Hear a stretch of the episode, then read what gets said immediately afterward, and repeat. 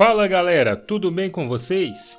Eu sou Francisco Porfírio, professor de Filosofia do Brasil Escola.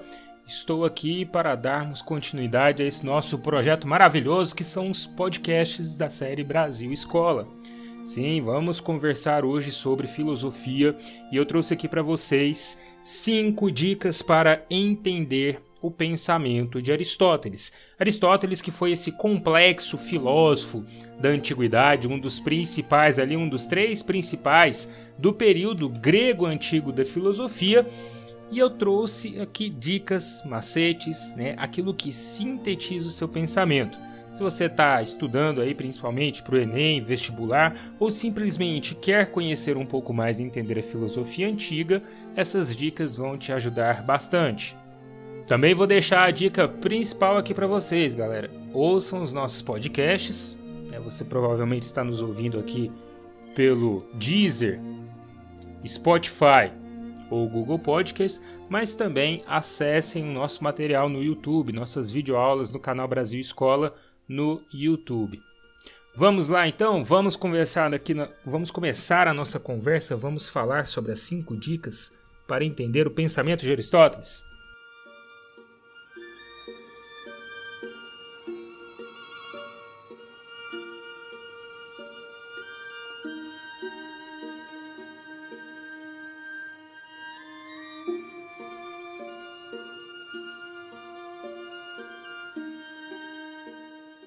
Em primeiro lugar, ainda não começando as nossas dicas diretamente, gente, é preciso entender que a filosofia grega antiga não é única. Hoje, anos depois, os historiadores da filosofia convencionaram dividir aquele período que compreende mais ou menos ali entre o século 6 a.C. até o século 1 a 2 depois de Cristo como filosofia antiga. É, sendo que nós temos aí dentro da filosofia desse período, desse grande período, pelo menos duas divisões, que vão da filosofia grega do século mais ou menos 6 até o século 3 ou 2 a.C., e a filosofia romana, né, que iria do século 2 a.C. até o século 2 depois de Cristo, compreendendo aí os períodos, primeiro grande período de dominação do Império é, grego, né, da, do Império Macedônico, na verdade, que culmina no Império Macedônico, que leva à ascensão da, da cultura grega como um todo, e depois com a ascensão do Império Romano. E mesmo assim, dentro dessa filosofia grega, desse pequeno período da filosofia grega, nós ainda temos pelo menos três distinções, três divisões de períodos. São eles a filosofia pré-socrática, que compreende toda a produção filosófica feita ali, primeiro, pelos pensadores que hoje chamamos de pré-socráticos, que vieram antes de Sócrates, tais como Tales, Anaximandro, Anaxímenes, Pitágoras, Heráclito, Parmênides, né, Demócrito e Leucipo ali, estes três últimos no período de transição, é, são pensadores que estão voltados para uma outra problemática. Depois nós temos a filosofia socrático-antropológica, que quebra com aquela problemática antiga né, dos primeiros cosmólogos que queriam descobrir a origem da natureza, a filosofia socrática, também chamada de antropológica, passa a tentar entender questões ligadas ao ser humano, ao que o ser humano faz, ao que é essencialmente humano. Por isso que esse período também pode ser chamado de período antropológico. Como pensadores, nós temos aí Sócrates, que indica a ruptura, essa quebra de paradigmas que divide a filosofia né, entre antiga, entre pré-socrática e socrática. E temos também Platão, grande discípulo de Sócrates. Aliás, né, ouçam aí os nossos últimos podcasts e vocês terão cinco dicas para entender o pensamento de Sócrates e cinco dicas para entender o pensamento de Platão.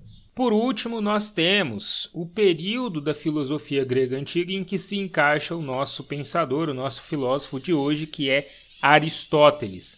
Aristóteles está no período chamado sistemático.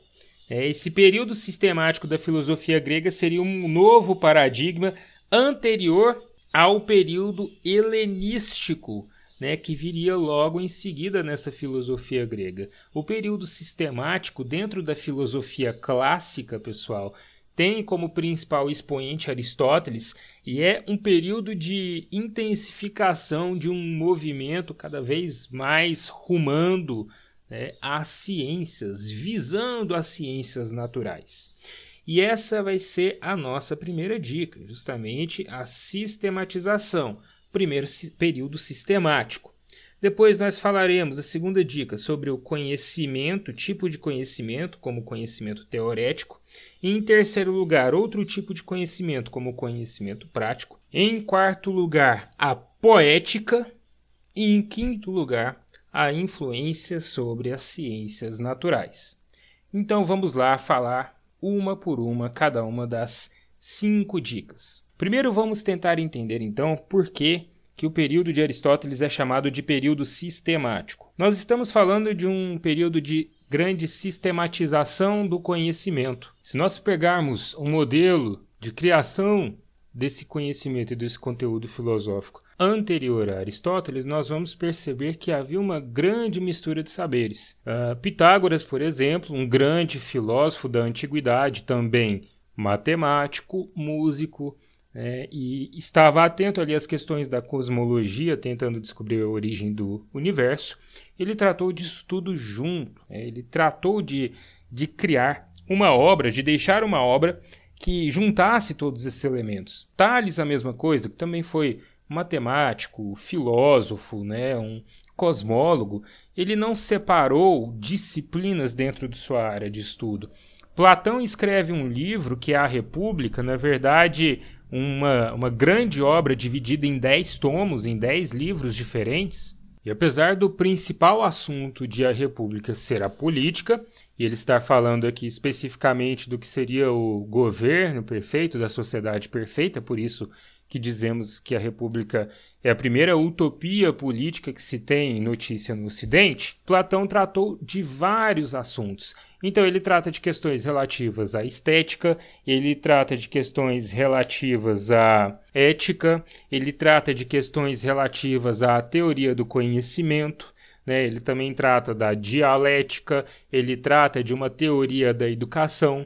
Então, era comum que não houvesse, né, até os diálogos platônicos ali, não houvesse nenhum tipo de sistematização mais aprofundada destes conhecimentos e até mesmo de separação, né, de alguém que pegasse ali e colocasse cada saber, cada tipo de conhecimento dentro da sua caixinha né, e tratasse mais aprofundadamente daquele conhecimento. Aristóteles modifica, Aristóteles inova ao trazer essa sistematização para a filosofia. Então, Aristóteles vai ser o personagem que, dentro da história da filosofia, pela primeira vez, vai escrever um livro somente sobre política, outro somente sobre ética, outro somente sobre é, física, outro somente sobre o que ficou conhecido depois por um de seus discípulos como metafísica. Né? Então, são conhecimentos que estão sendo colocados aqui de tal maneira a separar e a sistematizar os conhecimentos, permitindo, portanto, um maior aprofundamento.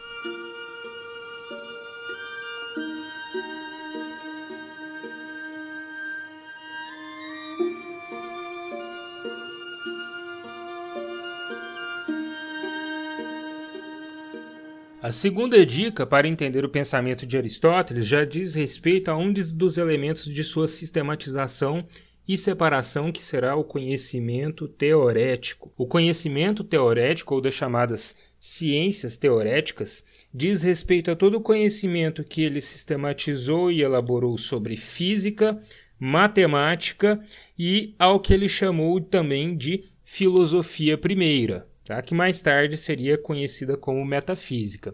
Tudo isso estaria ligado a uma argumentação lógica, e dentro dessas ciências teoréticas, Aristóteles poderia ter incluído então a lógica que seria né, inaugurada, que os estudos de lógica dessa maneira, pelo menos como nós conhecemos hoje, seriam inaugurados por Aristóteles na filosofia clássica sistemática e teriam dado impulso a todo um movimento filosófico posterior. Estas áreas do conhecimento são chamadas de teoréticas porque elas não recorrem diretamente a uma aplicação e intervenção prática do ser humano no mundo, mas recorrem a abstrações mentais, a abstrações racionais.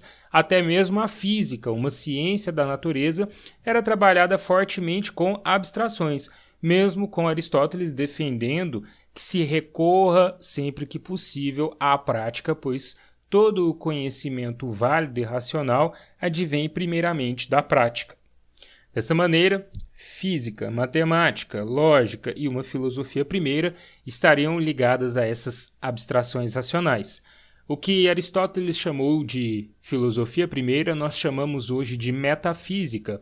Isso se dá graças a Andrônico de Rhodes, que foi o último dos discípulos da escola dos peripatéticos, fundadas, fundada né, dentro, interior do Liceu Aristotélico, e este seu último discípulo, Andrônico, teria se dedicado à tarefa de organizar a obra de Aristóteles, a obra deixada pelo seu mestre.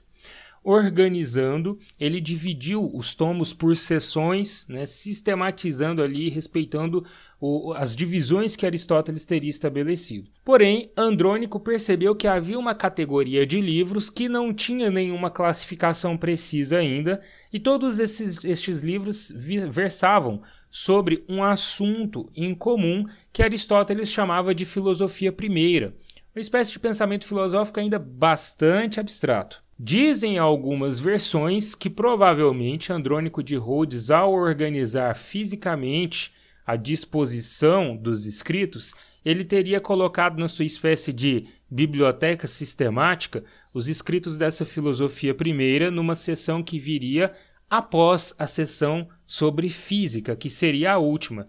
Portanto, seria a sessão metafísica, que significa, a princípio, além da física.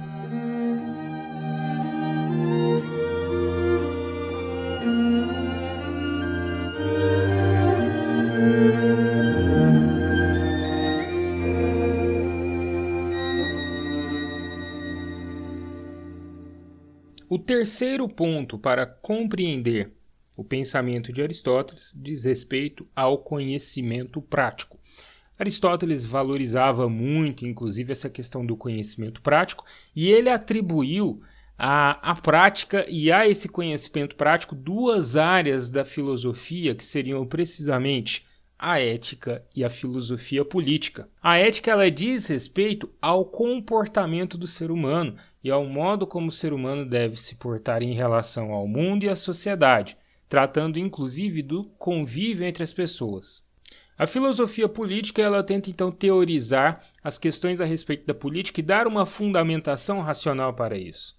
Dizer como que são os governos, como que eles devem ser feitos, qual seria o melhor, o pior governo, como que deveria haver essa organização política da sociedade, de uma cidade, para que a cidade avançasse. Tudo isso vai ser tema de estudo da filosofia política.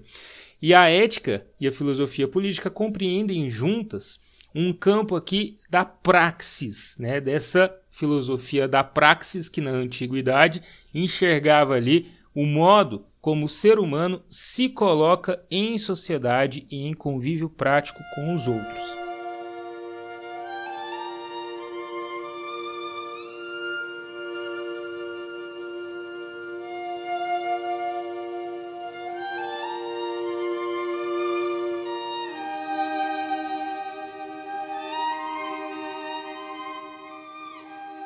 O quarto ponto para entender a filosofia de Aristóteles diz respeito à poética. Ainda tratando dessa sistematização, Aristóteles dedicou um campo relativo às artes e enxergou uma importância muito grande destas no ser humano. Para Aristóteles, estaria na catarse provocada, por exemplo, pela tragédia grega, a capacidade de expurgar e de melhorar a pessoa melhorar a sociedade ao imitar e simular uma atividade que o ser humano muitas vezes tinha vontade de fazer, mas não poderia fazer. Então a tragédia grega ela trazia essa possibilidade. Dentro da poética, Aristóteles coloca a estética como aquele campo de estudo filosófico e aquela fundamentação filosófica sobre temas relativos, por exemplo, ao belo, ao grotesco e ao gosto, e a técnica, que diria, dizia respeito à arte em si, a técnica do fazer artístico.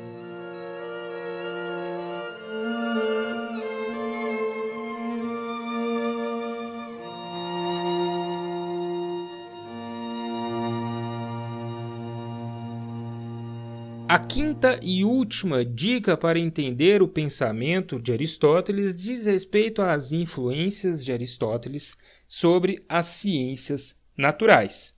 Como já dissemos antes, Aristóteles é um pensador que valoriza muito a concepção prática do conhecimento. Se formos comparar com Platão, por exemplo, Platão valorizava apenas o conhecimento racional aquele conhecimento que não advém da sensibilidade. Para Platão, pelo contrário, os sentidos nos enganam. Aristóteles diz que todo o conhecimento parte primeiramente desta sensibilidade e deste grau prático, deste conhecimento sensível. Então, enquanto para Platão existiam apenas dois graus de conhecimento, sensível e inteligível, sendo que o inteligível é superior e o sensível é inferior, para Aristóteles, haveria pelo menos quatro graus de conhecimento, sendo que esses quatro teriam aí suas subdivisões em mais quatro graus, sendo que dois deles dizem respeito a um conhecimento prático, que é de onde surge todo o nosso a nossa sabedoria, e dois deles teriam uma concepção mais racional e seguem o aprimoramento daquele conhecimento e daquilo que é gerado em nossa mente. Aristóteles, ao defender esse conhecimento, esse conhecimento que deve pautar-se primeiramente pela prática né, e valorizar esses graus do conhecimento que partem dos nossos sentidos, está indiretamente valorizando os dados obtidos a partir da observação, da experimentação do mundo. Isso dá uma base muito forte para o fortalecimento das ciências naturais, que são amplamente pautadas pela observação do ser humano os, dos fenômenos naturais. Então, o ser humano ele observa o mundo à sua volta e, ao entender esse mundo, ele vai tentar racionalizar esse mundo através da ciência e tentar dar uma objetividade a partir disso. É lógico que Aristóteles ainda não está naquele contexto da ciência metodologicamente constituída, como aconteceu a partir do século XVI, mas ele está num contexto aqui de desenvolvimento desses primeiros passos que culminariam na criação dessas ciências séculos mais tarde.